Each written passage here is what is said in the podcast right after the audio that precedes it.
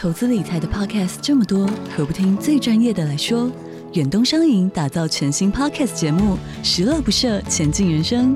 由演艺圈最会存钱的小梁哥带着您一起学习各式各样的金融知识、理财心法，从人生历练聊到银行专业，让您财富不设限，快乐不受限，一起理财规划，前进人生。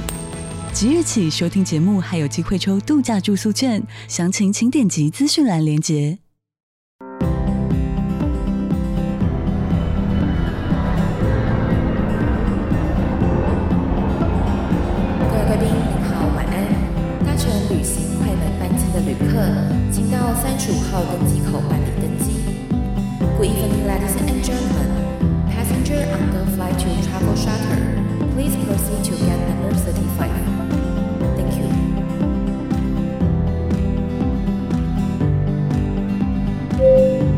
贵宾，我们即将起飞，请确实扣好系紧您的安全带。谢谢。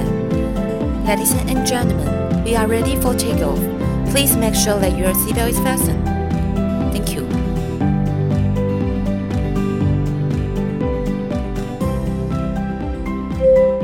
Hello，各位听众朋友，大家好，欢迎来到旅行快门，我是 Firas。一个领队呢，他在国外带团的时候呢，常常都要去处理很多行程上面的一些问题，以及在饭店上面呢，让所有的客人能够舒适的入住。然而呢，并不是每一间饭店哦，他们都是符合我们当初的一个想象的。真正在当下处理的状况会有非常非常的多。所以，我们今天呢，就邀请到了两位领队朋友来跟我们分享呢，以前他在带团的过程当中呢，遇到一些比较难忘的饭店状况，以及呢，遇到很雷的饭店的时候呢，如何跟他们交涉？欢迎今天的两位来宾，水晶还有赖拉。Hello，大家好，我是水晶。Hello，大家好，我是赖拉。好，其实两位呢也都是有非常非常多的带团的经验。那我相信，其实呢，在呃带团的过程当中，会有很多的不可预期的事情发生，而其中呢，最麻烦的大概就是饭店啦。那我们可不可以来聊聊，就是你们在带团过程当中呢，遇过一些让你很印象深刻的饭店的故事？如果是要说疫情之后的话，疫情之后的话，我想应该每一个领队都有一些经验，就是关于因为人手不足，或者是已经三年了，这个房间尘封了三年之后没有用，或者这个饭店三年来没有这么多的旅客同时进来而面对到问题吧，我觉得是这样。哦，饭店设施可能会有一些需要维修，或者是太久没有住人的，会有个超扑鼻。还有就是人手没有补足，然后我们要现场下去协助他们。因为我平常是在日本线，呃，日本线的话，今年我想应该每个领队或多或少都有在前台打工，或是帮 housekeeping 打工 的这个状况会出现。应该是说比较明显的话，应该是今年暑假，因为在樱花季或是黑布利山开山的时候，还没有这么多的。我必须说，是台湾的旅游团涌入还没有这么多，因为大家还在观望嘛。那在这段期间，中国团还没有开放，所以其实日本他们在对应的话，都是那种呃小的，可能日本当地的旅游团的 one day tour，就没有那么像暑假的时候，突然间就是团开始变多了，然后可能大家要带小朋友出来。所以小朋友的需求，或者是台湾人，我们平常在日本旅游的话，我们会习惯进到房间里面，你可能就已经有牙膏、牙刷，或者是有些备品已经在房间里了。可是，在疫情之后的话，日本的饭店，尤其是那种大连锁饭店，他们就会以第一个永续环保的概念，我们饭店加入了这个永续环保的政策，所以希望大家不要呃浪费。要再加上疫情的关系，在个人卫生的方面，放在房间里面这些备品，如果我说我今天退房我没有带走，我说的是那个一次性的用品，没有带走的话，我们也要全部丢掉。其实坦白说，现在还算是虽然已经疫情是那个 COVID 流感化了嘛，但是日本在前期暑假之前，还是会有一些饭店有这样子的政策。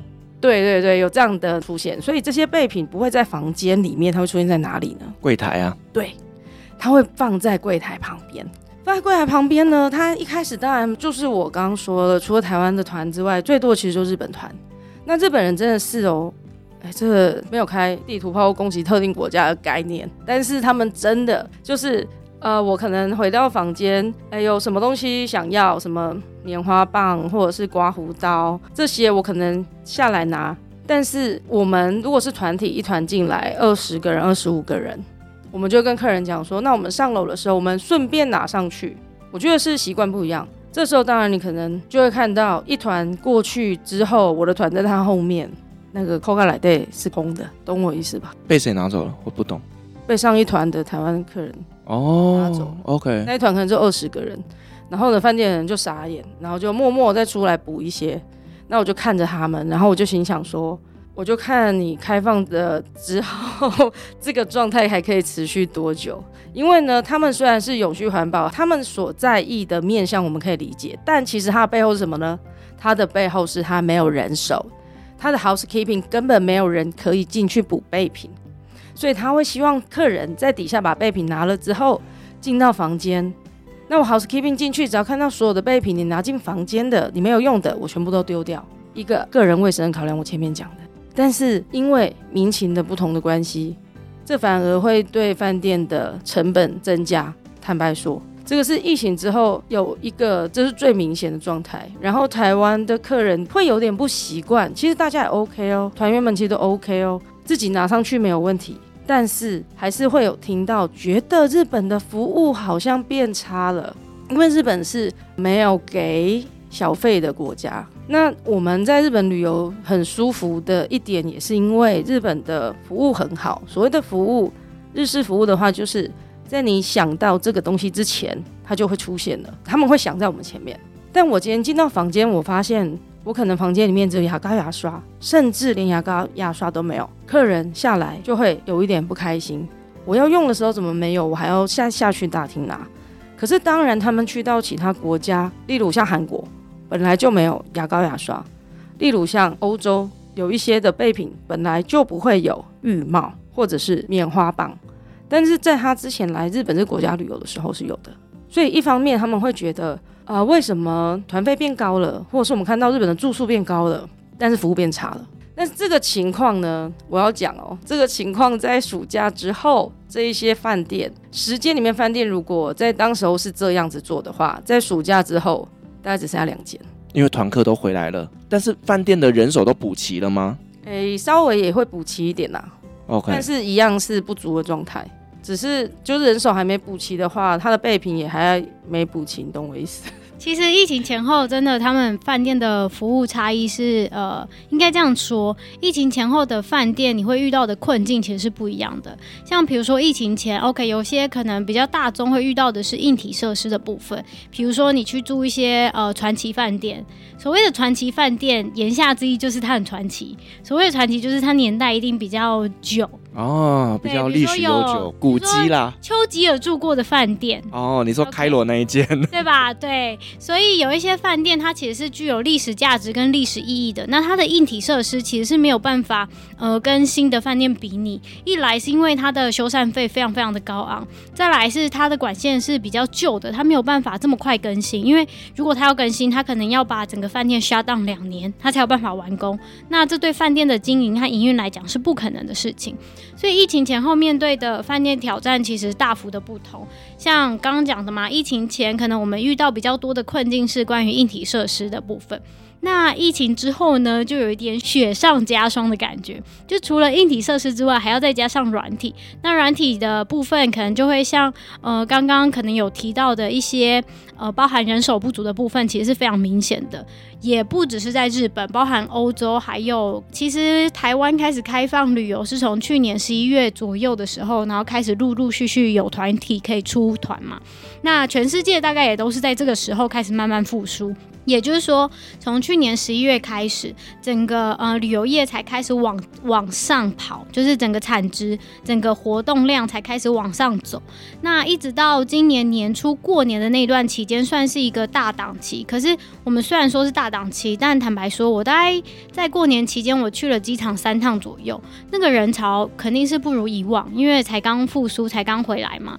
所以那个时候其实已经有面临到，呃，对于饭店业来讲，已经有面临到一段。小小的挑战就是他人手不足，那这个人手不足的部分，一直到今年暑假期间，七月跟八月更大幅度的被放大，因为一个团客进去就是二三十个人，有时候更大团一点，可能是三十五个人、三十八个人把游览车挤爆的那种。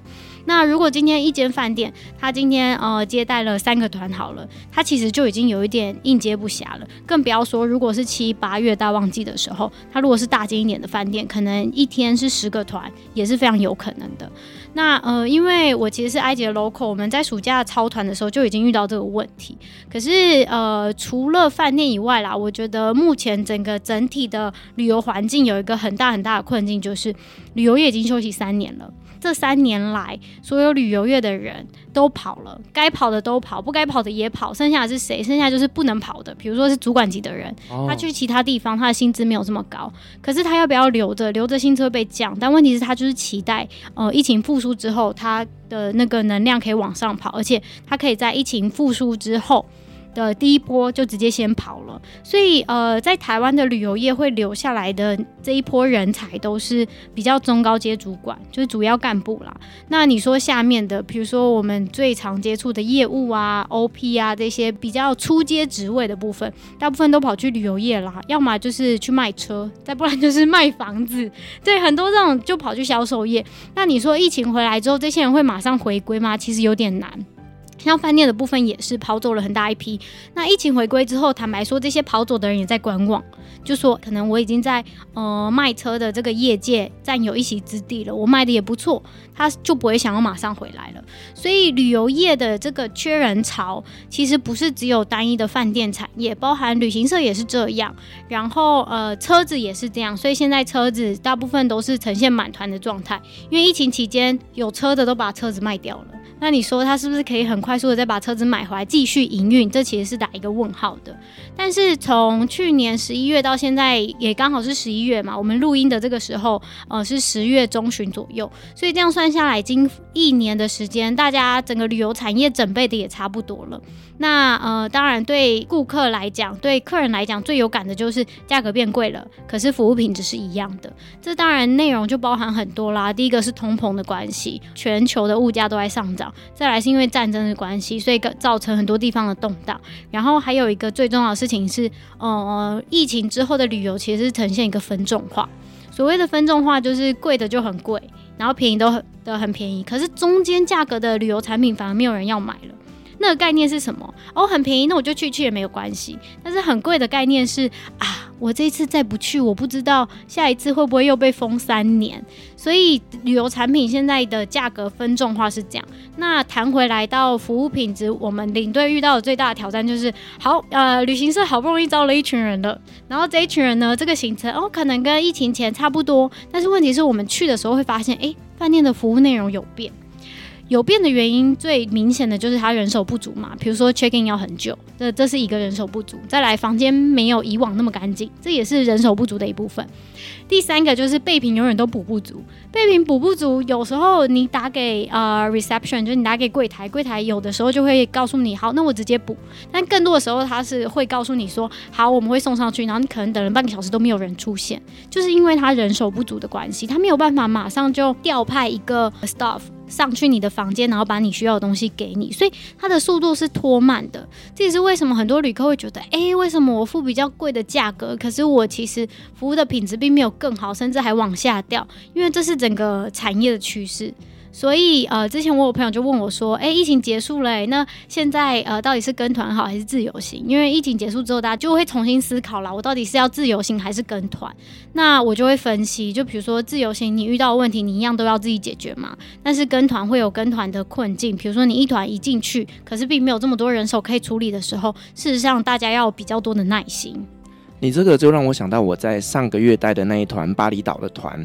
那当然啦，就是东南亚的动作都很慢，所以呢，我们在出团的时候都会跟客人呢不断的强调这一件事情，也就是打针要打好打满啦。对，那我们会告诉他们说，他们做什么事情都很慢很慢。可是呢，当我们带着客人呢去巴厘岛那一边入住国际五星的酒店，是非常非常好的哦。那客人就会觉得说，哎，可是这一间好像跟我想象中的国际五星不太一样。然后甚至连客人呢，他们可能说啊，我们的床单上面呢有污渍。我就心里想说，床单有污渍这件事情是我从来没有遇过，你知道吗？我毕竟也是去过了蛮多国家，我第一次遇到说床单上面是有污渍，我就很好奇，这污渍是鞋印吗？还是怎么样子？这个难道不是整个拿起来去洗，然后再换一批新的吗？然后再来，连客人的莲蓬头坏掉，那我们当场马上就请这个柜台去处理。然后呢，我就在那边站了一个多小时，然后客人不断的回复说还没来，还没来，还没来。然后我们就不断的说已经出去了，已经出去了，已经出去了。可是呢，客人最后就说我累了，我要睡了，请他明天再来。然后呢，一样就是在隔天的行程当中，我们也是不断的跟饭店说，你到底弄好没？你到底弄好没？你没弄好就换一间房间给我。可是偏偏又遇到大满房的情况下，你真的没有办法哎。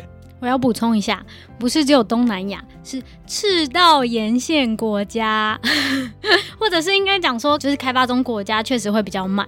对，那当然了，就是我们遇到这种呢动作比较慢的国家的时候呢，都一定要提前跟客人说，因为有时候不是领队不帮你处理，而是我们提需求了，可是他们的动作就真的这么慢。这边的话，我可以教你一下关于领队怎么帮饭店打工这件事情。我刚刚不是讲到日本的饭店的备品都可能会少，或是可能没有，对吗？那客人有时候回到饭店的时间已经很晚了，所以他们就很想赶快上去。这时候呢，我就跟饭店借一个有点像，就是在放那个资料夹的一个小文具那个扣啊，我就在他柜台旁边不是有备品吗，我就看我有几间房间，我把所有的客人备品都拿好，我就在那里开始收刮这些备品。饭店的前台有点惶恐的眼神，因为你看得出来他们全部都新人，然后他们可能也对于应接团体，就是你知道的这些新人三年来没有看过外国旅客。这么大涌入，就是这些弟弟跟妹妹们，我就告诉他们不要紧张，我先上去发完，剩下的我一定会拿下来。我是领队，然后就把他们全部，就我的自己的团的数量拿上去，因为我是习惯每一天只要我换饭店，我都一定查房，所以我上去查房的时候，我帮他们轻送备品进去。那我没有说每个领队都要做到这样，而是这样子，其实对于我自己来说，会减少我自己的麻烦。因为来日本旅游有很多是第一次出国的人，有很多是年纪比较大的长辈们，他们可能真的不太习惯这样的方式。因为在台湾旅游的话，这些东西都会在房间里面。所以我会这么做的原因，最主要就是减少客人半夜打电话给我啦。那当然打电话给我的话，我也知道他们想要什么嘛。最常遇到就是，哎，我的枕头很扁，在疫情前都会呃打电话给 housekeeping，请他送上去。No no no，现在在日本的话，好，我帮你处理，我本人下去前台。哎，不好意思，我们 housekeeping 是外包的，所以他们现在全部都下班了。我的前台大夜班就只有两个人，所以你等我这边忙完，我会帮你把枕头送上去客人房间。哎，我客人要睡觉了呢，他都已经大夜班来交接了呢。哎，没关系，你现在立刻把枕头给我，我送上去，这是最快的。哎，我也会做这种事，连日本都已经这样了。我的意思是说，连服务很好，我们印象中服务最好的国家，他都已经这样了。当然可以想见，其他的国家可能领队可能要打打工。这个才有办法，所以我才会说，如果要选择来日本自由行的话，我觉得自己做好功课都可以，完全没有问题。但是你要记得，你要做疫情之后的功课哦，不要做到疫情之前的那些游记或者是饭店的资讯，可能都会跟现在不一样。那当然，你如果看到说，哦，我看了疫情之前的一些 YouTube 或是布洛克写的游记，觉得这间饭店很棒，服务很好，为什么我去遇到的不是这样？哦，那就是上辈子的事情了。真的、哦，这整个疫情就像是上辈子的事情了哦。像其实我自己在带一些东南亚的团的时候，我也很常会发生一件事情，就是呢，我会发现前台柜台没有做好交接。例如说，我就已经跟他讲说，我明天早上呢，我们的客人要去看日出，请你帮我准备好几份的早餐。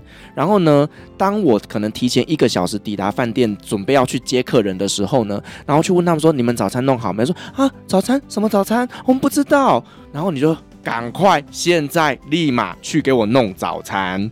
这东南亚真的蛮常发生的，因为呃，我前面这个现实状态是旁边摇头，意思就是这不是只有东南亚，确实也是在疫情之后，很多东西不如以往，应该说工作人员他的工作流程不如以往的熟悉，所以不管是交接班或者是呃事项的处理，事实上是没有以前那么仔细。那其实如果你是跟团出去的，客人当然没差啦，反正跟团出去唯一一个求一个就是不带脑袋嘛。基本上就是这样。那领队就会真的比较辛苦，比如说，好，就像刚刚呃 Firas 提到的，我可能要日出，日出团我就需要准备餐盒，但是有一些饭店他真的会忘记。然后呃，我有一一团是遇到他需要接驳车，因为呃行动比较不方便的。那我们前一天其实就已经帮他把那个高尔夫球车叫好了。当天我是提早半个小时到柜台，然后去确认所有的事情。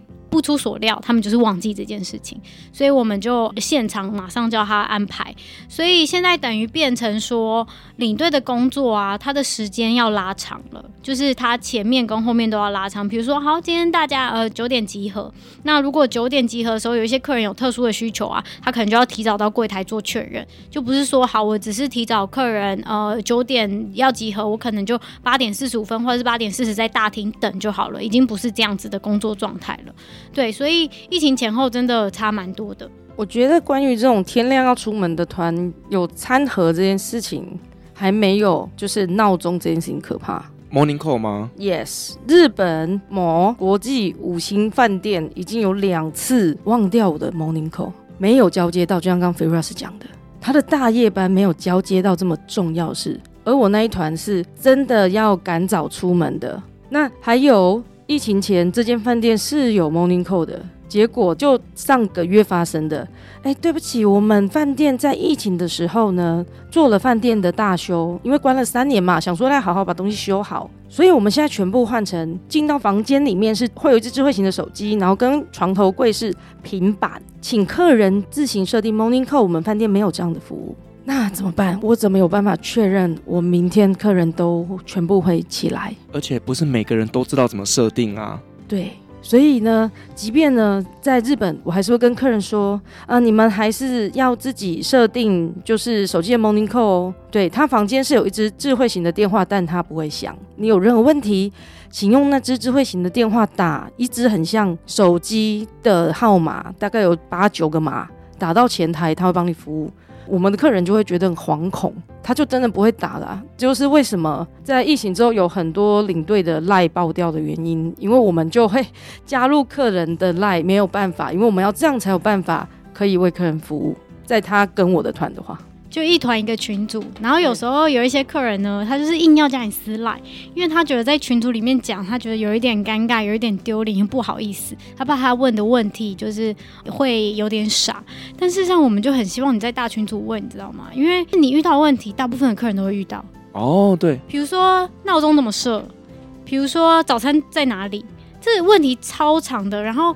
呃，我们其实最害怕的就是，我们已经，我们每一天晚上，如果是入住新饭店的话，都会给他一则讯息。那这个讯息就是包含饭店的所有设施跟隔天需要注意事项，比如说你有问题要找谁，然后你的早餐是在哪里，那泳池是开放到几点，某一个地点在哪。然后最害怕的就是你发了这个讯息，然后下面就会有人突然就问你说，那明天早上几点集合？然后想说，呃，上面有，然后又会再问一些问题，请问游泳池几点关？呃，上面有。所以呢，到后面我们就会形成一个模式。我们发完文了之后呢，我就会在像我的习惯啦，我会先发文，然后在车上把这些事情讲一遍。然后讲完了之后呢，我会请大家互相提醒，就是大家如果有看到讯息的时候，因为领队有时候在忙这个忙那个，不见得马上就可以回复您。那如果各位贵宾在群组里面有看到您懂的问题的答案的时候，麻烦您帮我直接回复，就变成说你就邀请大家一起来呃协助，让我们这一整趟的行程顺利。我自己是这样处理的啦，但有一些领队就会比较勤奋一点。就会都自己回这样。其实我觉得要看客人的属性，有一些客人如果他们彼此之间是那种呃互相都很熟的，例如说像是员工旅游啦，或者是奖励旅游，彼此都认识的情况下，他们就会去做提醒的动作。但如果是散客团哦，大家都不认识，谁管你死活啊？之前遇过了几个，就是呢，呃，公司里面会有几个比较热心服务的这些人哦，他们会主动在群组里面去帮忙提醒大家。我觉得这个就要看客人的属性啦。好，那两位其实呢，在业界也算是这么多年了。那你们有没有特别印象深刻处理饭店，你觉得有一点雷的故事？疫情之后，我遇过，就是这真的是唯一一个到目前为止还没有突破它的。我就是在业界这么多年啊、呃，目前是天花板了。但你知道，永远都不会有最，因为永远都会有在更高一级的。目前这一季最崩溃，目前这个就是对对对对，这一季最崩溃的。对，到目前为止堪称 top one 的事情，就是我一个人带两台车。等下，为什么会一个人带两台车？因为反正就是它是一个比较大型的团体嘛，那呃我们前后的调派就会有一点人手的关系，因为它前面的车跟后面的车次人坐的不一样，所以后面几天我们就多了一台车出来。对，因为人手调派的问题的关系，还有因为国内线航班的关系，因为这团是我跟赖拉一起出的，对，因为航班的关系，机位的问题，然后跟分车的问题。对，好，我那个状态就是呢，我一个人带两台车，已经已经已经够紧绷了。还好我的第二台车的导游比较 carry，就是比较呃可以。做好所有的事情，因为我们都知道，在东南亚线的时候，你要遇到一个好导游，真的是天赐良机，非常重要。对对对对对，所以我有我刚好两遇到的两个导游，一个比较不行，一个很 OK，可以掌控全局。所以那身为领队，我当然就是坐在那个没有办法掌控全局的那个导游的车上，这样我可以比较呃好的管理这两台车的系统。这样好，那一天呢，也就是说我将近六十个人一起同时抵达饭店。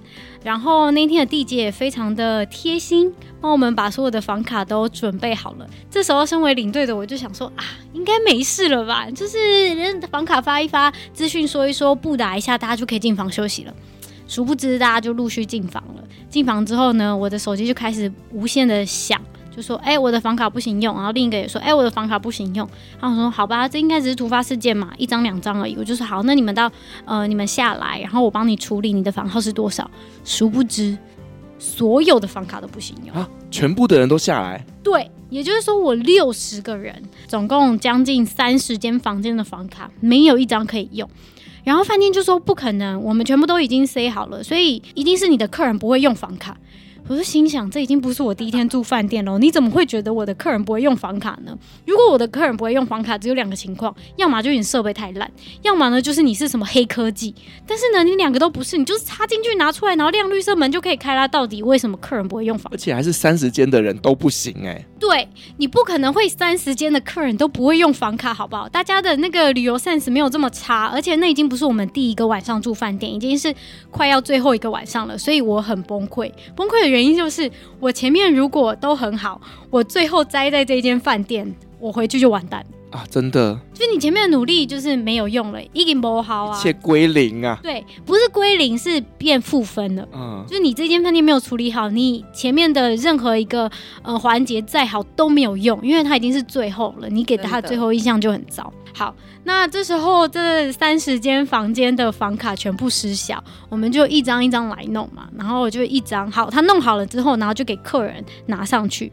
然后客人上去之后，反正他开始在弄第二套的时候，第二套也拿好给客人的时候，第一套他已经进他的房间了，房卡依旧是不行啊。就是他从 C 之后呢，那个房间还是不行，所以客人又打电话给我。你知道，这时候客人忍耐度已经归零了，就是他已经完全不。如果是我，我也会觉得你在冲杀小。对，而且。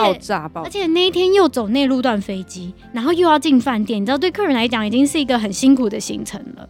然后换好的第一张房卡失效，然后第二张房卡已经在上去的路上了。然后我就想说，好，那第一张失效，我再给饭店一次机会。殊不知第二张房卡又打来说失效，我就说好，那你们全部都下来。这时候我就开始想说，完蛋了，我要怎么办？你知道那个后面有六十个人的那个压力，这个眼睛盯着你看。对，有六十双眼睛盯着你看，然后还有旁边的客人也在盯着你看，你怎么处理？然后我就拿给 local，我我就开始已经有一点不行了，因为我这个人处理方式就是，你前面如果好好处理，OK，我们就慢慢过就没事了。但殊不知，你就是一张一张处理完之后，然后又出包，我就很崩溃。这时候我就开始把所有人的房卡全部都收起来，然后我就丢柜台。这时候你就是你知道，身为领队有时候需要演一点戏，所以你知道可能他并不完全是，他绝对不会是客人的错，因为房卡本身就是失效的，所以不是我客人会不会用的问题。但是你又不可以百分之百归责饭店，因为他真的不知道他设完之后，那个中途他拿给我这路上有发生什么事情，所以你也不可以百分之百归咎于饭店。但是我也没有办法把所有的责任都揽下来，因为这不是我可以处理的事情。所以这时候我就必须要把所有的房卡全部都收起来，大概将近三十张，我就丢柜台。我说你们现在没有一张卡可以用，现在是怎么样？然后他就说没有，一定是你们不会用。他还是坚称这个说法哦。如果是你是领队，你会怎么样？你现在跟我上去房间试看看，对吧？然后他就说，他就说好，那我现在跟你上去试。反正那个柜台就是一脸义正言辞，就是一定是你们不会用。好，我们就上去试。然后试了第一间，然后红色的都不会就不亮，不能开嘛。后来又试第二间，然后呢，本来那个饭店柜台的人趾气高昂哦，一脸就是指责我们客人不会用。然后他自己刷了第一张房卡之后红色，他就有点尴尬。然后刷了第二张房卡还是红色，然后我就看着他，我就说：“所以你告诉我现在怎么办？”然后就说：“我们再试一间。”我就感觉出来他很尴尬，因为他从头到尾，呃，他都只跟我的导游讲泰文，就他都不跟我讲英文。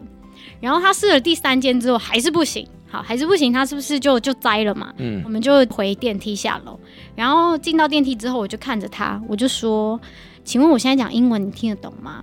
然后他就默默的点头，然后我就说：“那你为什么刚刚要装听不懂呢？”然后他就很尴尬，然后我就说：“所以意思就是我现在跟你讲的任何话，你是听得懂的，而且听得清楚的，对吗？”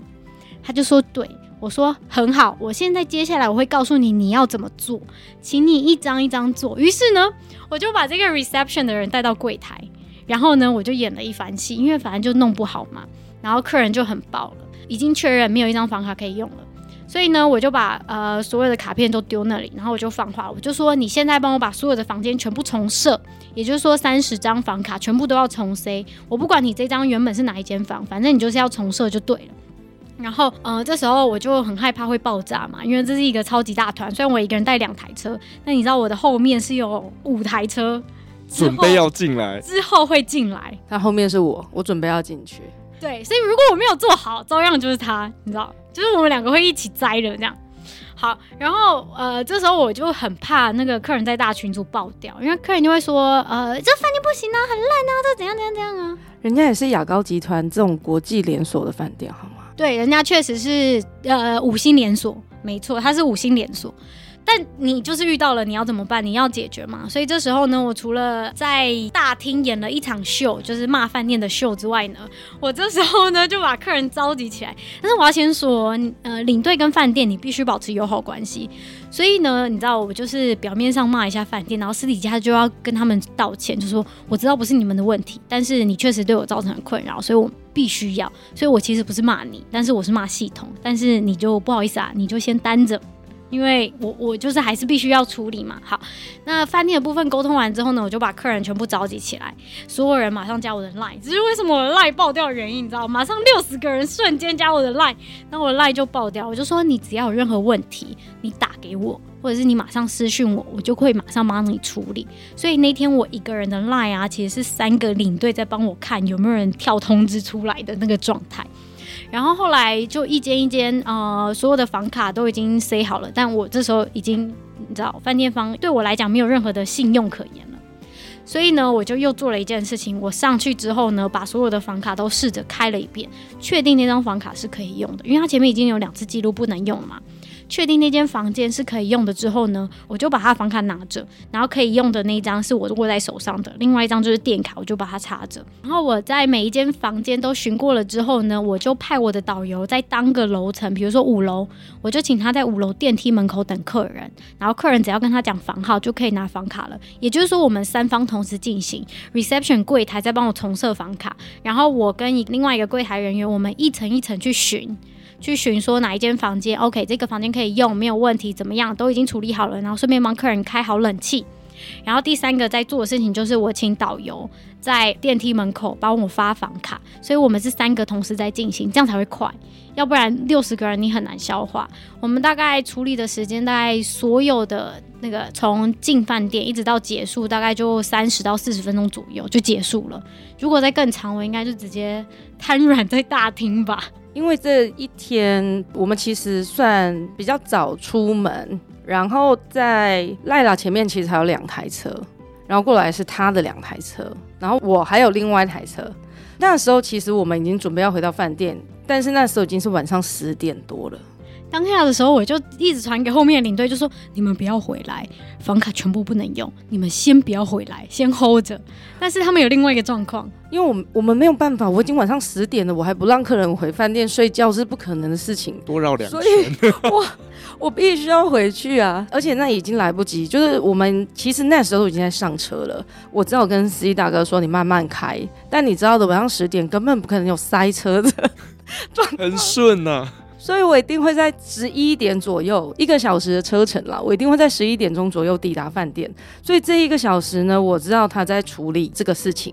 那其实原本 local 是非常好意的，他把所有的房卡都刷出来，并且先拿来给我们，因为我们的前一站是在一个 shopping mall，然后我们就是想说，呃，非常贴心哦，先刷出来的房卡，然后在回饭店的路上可以先把房卡发给客人。然后已经很累了，赶快上去休息。结果我看我手上这一叠卡是也有可能刷不过的这个状况。我在车上，然后听到他在处理这件事情的时候，我大概在四十五分钟左右，我要回到我的饭店。那我到底要不要发这卡？当然不要发，发了出事情怎么办？对，这是应该所有领队的直觉，就是我手上这些卡先不发。那我要不要告诉客人现在发生什么事情？我会讲一半。好，我把所有事情都讲了。我为什么呢？那是因为有的时候是就像 Firas 提到的，还是要看你跟客人之间的关系，还有你对客人的掌握度，还有就是我们可以判定他们可不可以理解现在的状况，完全的理解。那当然，因为我们最后两台车，其实我们真的是最累的。我们虽然很晚才从机场出发，因为航班的关系，但是那个时间就已经十点了。那我回到饭店的时候呢，我那时候在车上，第一个我要做的是，我知道赖老在处理房卡。但是明天早上我们就要回台湾，我们是很早很早的飞机。这个饭店呢，还有一个非常大的问题是，它有一个很长的斜坡，我们巴士没有办法开上去门口。哇，那客人要拖行李上去啊？然后呢，这个饭店又刚提到了一样状况，他的人手不足，他的 porter 只有一个人，因为那时候已经是大夜班了，疯掉。我们两台车会在同一个时间抵达，虽然我们有两个领队，有两个导游，但是我的客人其中有一个是轮椅。哇！另外一台车，其实所有领队在遇到这种状况啊，第一个绝对不会是骂饭店人员，因为他们绝对也不想遇到这种事情，没有人想要被骂啦。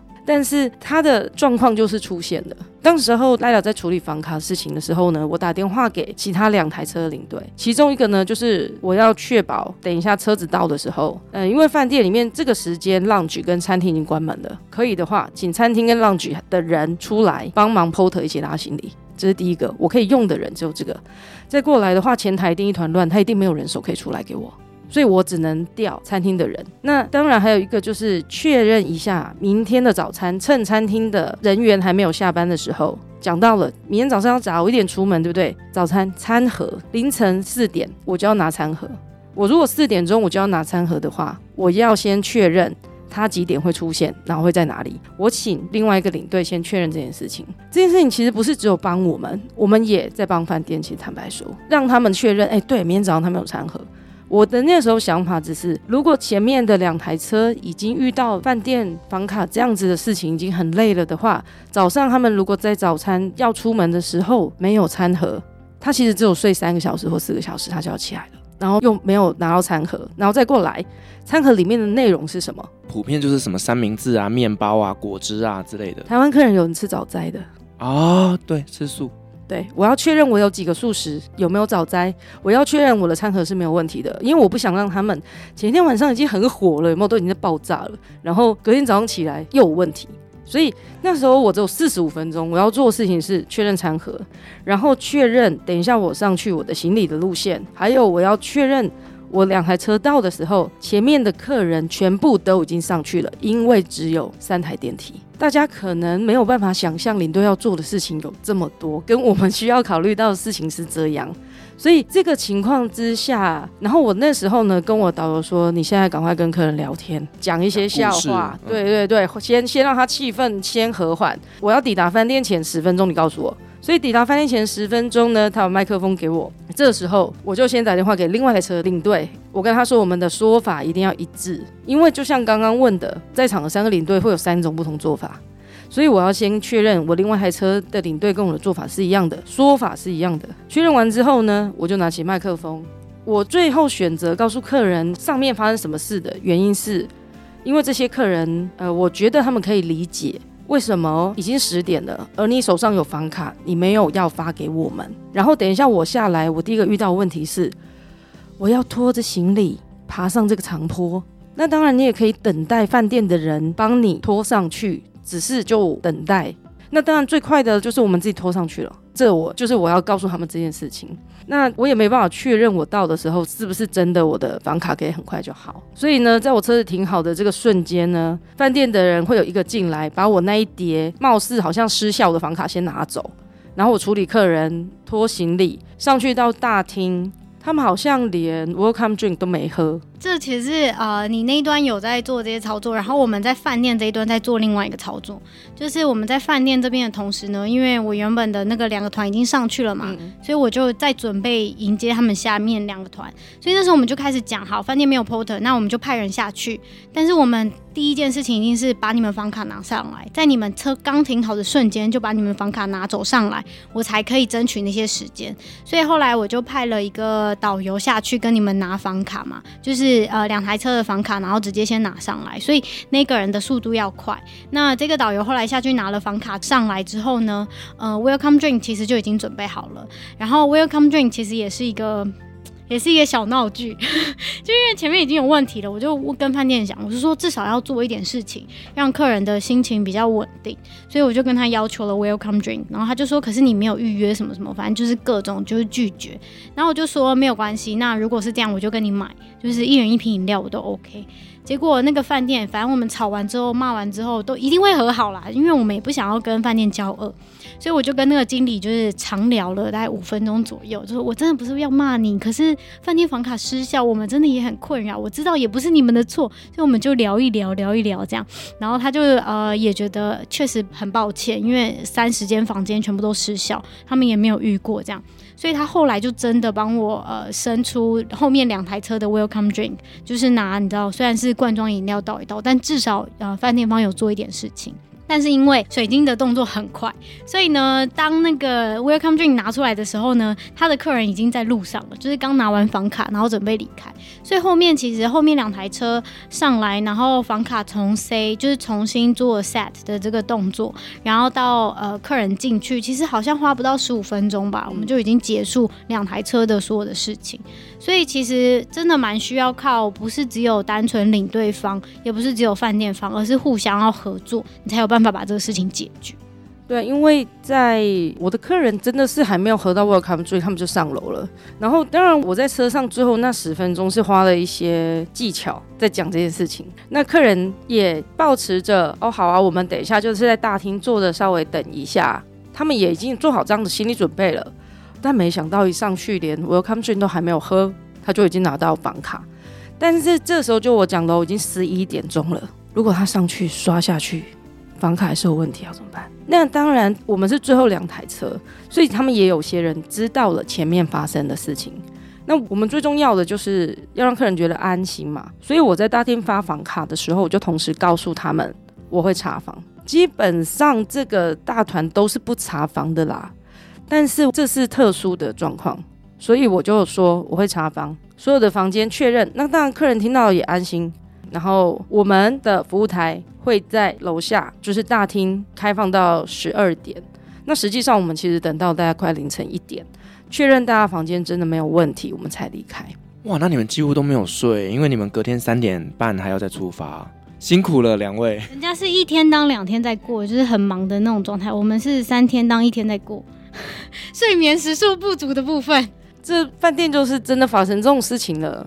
在那个瞬间，其实饭店就是我们的同事啊。坦白说，不管是巴士的司机、饭店的前台，或者是餐厅，其实，在我们工作的时候，他们其实都是我们的同事，即便那天我们只是第一次见到面，或者是真只有相处几个小时而已。对，因为其实，在整个旅游团里面来讲，导游、领队、饭店各方，其实我们就是同事，我们共同目标就是要把这一群客人给服务好，让大家玩得开心，然后尽兴的，然后回到台湾，任务才算结束啦。所以这一团，我觉得真的是蛮特别的一个经验。当然呢，我觉得不是饭店的错，那只是说呢，在领队的部分上面，我们要花更多的精神跟心力去解决这些问题。哦，还有一种饭店的房型很特别，就是呃海岛型的一岛一饭店。那种饭店呢，其实它处理的效率其实真的很看饭店。像比如说我在越南住过一岛一饭店，那我在泰国也住过一岛一饭店的这种设施。其实它跟呃那个饭店的管理单位有很高度的关系。有一些一岛一饭店的饭店啊，它处理事情就会很快，因为它等于在每一个 corner 每一个角落，比如说呃这一排一整排都是住的嘛，那它可能在每一个角落都会有 service，就是会有一个小小办公室的服务人员，所以它的 reception 只要打一通电话，服务人员就过去了。但有一些饭店呢，它是 central，就是它有点类似是 headquarter 总部的概念，所有人只要有问。题我都从总部 send 人出去。那你要想哦，这个总部一定会有一些饭店跟它比较近，有一些饭店比较远嘛。那你只要是住在比较远的地方，它的服务速度就会稍微慢一点。所以呃，我有一次遇到一个状况，就是客人他的房卡有两张，一张是电卡，一张是房卡，所以它两张是不能通用的。你的房卡可以当电卡，但你的电卡就是电卡。也就是说，你如果出门离开那个房间的时候，你如果拿到电卡。不是拿到房卡的时候，你回到房间你是进不去，进不去啊。对，可是他很尴尬，他进不去之后呢，他一来他也没有办法打 internal line，就是他没有办法打那个房间的电话，因为他根本碰不到电话。然后再来，他的手机他也不知道要拨给谁，所以他只能一直求救于领队。那你知道领队的手机就会一直叮叮叮叮叮叮的，就是开始会有这种状况。然后后面就是呃，如果他是住两天三天的啊，其实到后续就会有一些 SOP 就会出来了，因为事情一定是这样子的，有一个案例后面就可以遵循这样。所以后来的处理方式就是，反正最快就是你直接打 reception，或者是你在群组里面求救，然后就会有人帮你打柜台，那柜台就会马上派人送房卡到你房间这样。所以其实真的蛮看饭店跟你住的地方。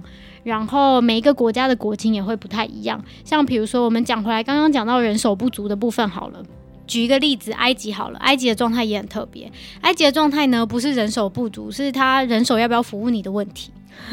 所以呢，我们领队进去啊，像是这种比较小费很重视的国家，我们一定都会先塞小费或者是小礼物。其实有时候不见得一定要钱，你就准备个小礼物、小饼干，然后你就塞给柜台或塞给服务人员。这个服务人员就会很勤劳的，特别专门、特地为你的旅客而服务。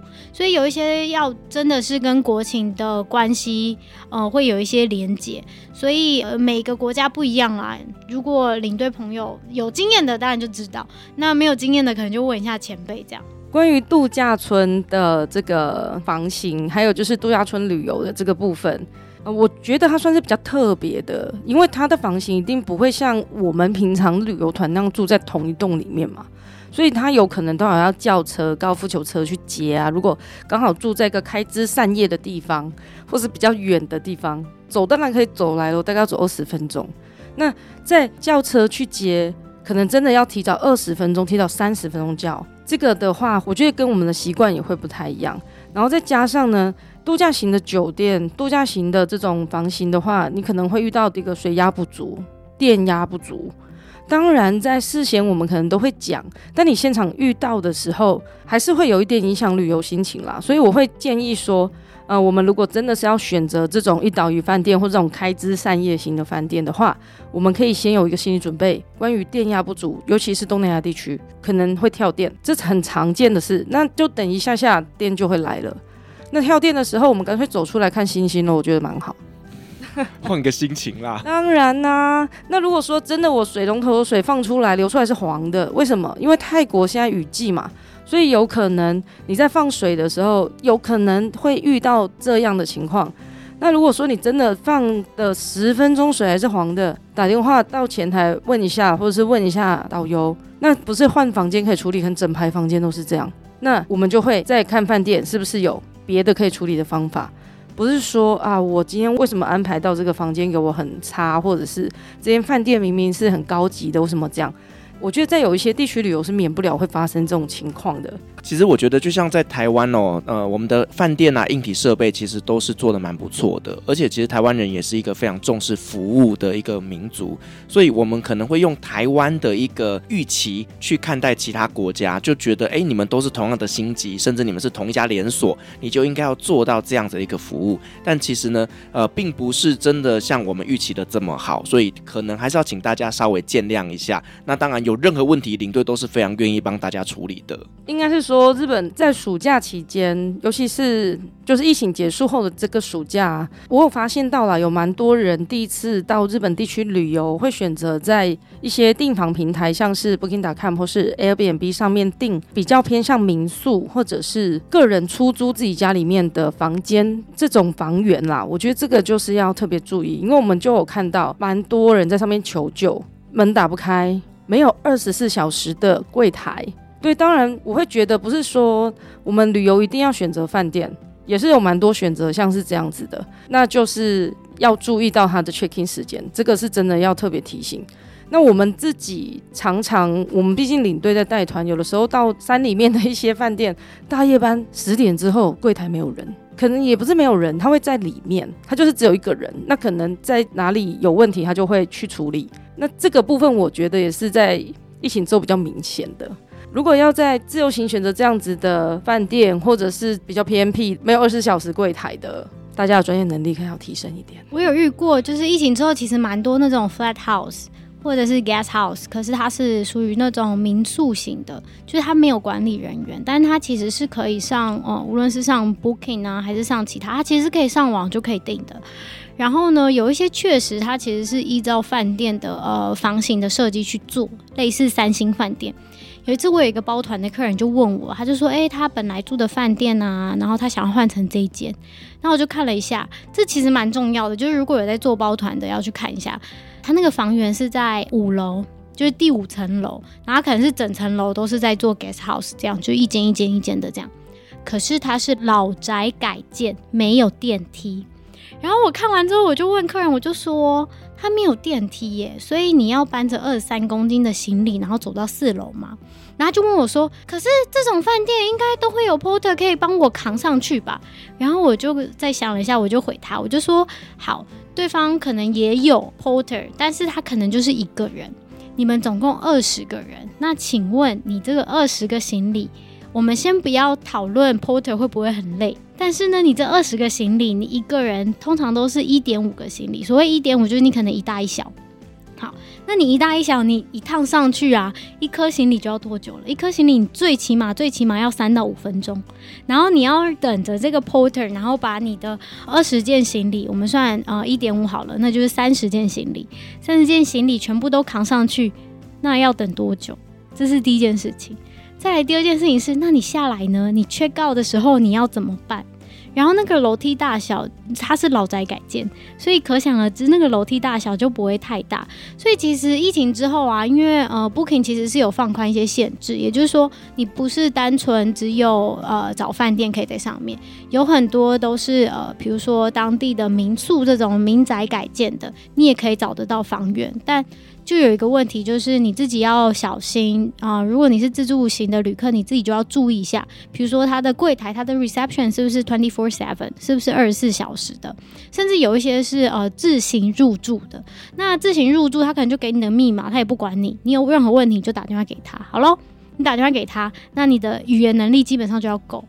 不是你会说而已，很多地方是你说的是一回事，他听是一回事，这就是另外一个困境了。所以有时候选饭店啊，不是告诉你说你一定要只能选饭店，而是其实你的呃选择价格跟服务品质本来就是成正比的。所以大家自助旅行的时候，其实要比较小心这些细节啦。另外呢，其实旅行团呢在做这个饭店的时候，常常会遇到一个问题，就是呢，其实客人都会要求希望能够住什么啊，一个大的双人床啊，或者是 twin room，就是两张床。那其实呢，我们都会跟客人说呢，啊，我们还是会先帮您提需求，但实际上的状况呢，可能就要以饭店现场的一个状况为准。像我自己就曾经有住过一些像 villa 啦，或者是说像水上屋啊，他们是专门在做蜜月套房的。那蜜月套房想当然尔，它就是一张大的双人床。可是你知道吗？有时候啊，在做团的时候，那他们就是两个单男住一间，那男生是不太愿意会跟男生睡一张大床的。所以这个时候，其实我们真的很为难，就一定要先跟大家说好啊，因为这个饭店呢，它的状况哈，就是没有这么多的 twin room，所以一定要提前让客人知道，不然他们进去房间之后，发现他们的床是一个双人床，中间还摆个爱心，一堆玫瑰花，我跟你讲，客人会暴走。我突然想到一个成语，就是难上加难，左右为难。呃，我想应该有旅游团有遇到这情况啦，在银座那边有一家非常棒的饭店，它也是四星的饭店哦。那它的饭店的配置呢，就是你会非常难想象国际连锁的饭店，但是它一层楼只有两间双床房，我们讲 twin room 就是双床房嘛，它就是左边一间，右边一间，就是在饭店的两侧。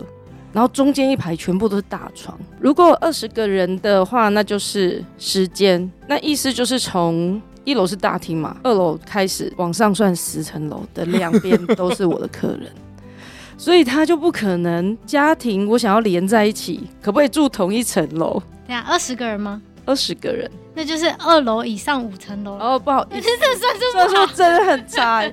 他就是反正二楼以上的两边住的都是我客人啊，中间。都是别人，那你当然就没有可能说你今天家庭同个楼层这件事情就会非常难。那在京都或者像是大阪，比较常遇到的就是他们没有三人房。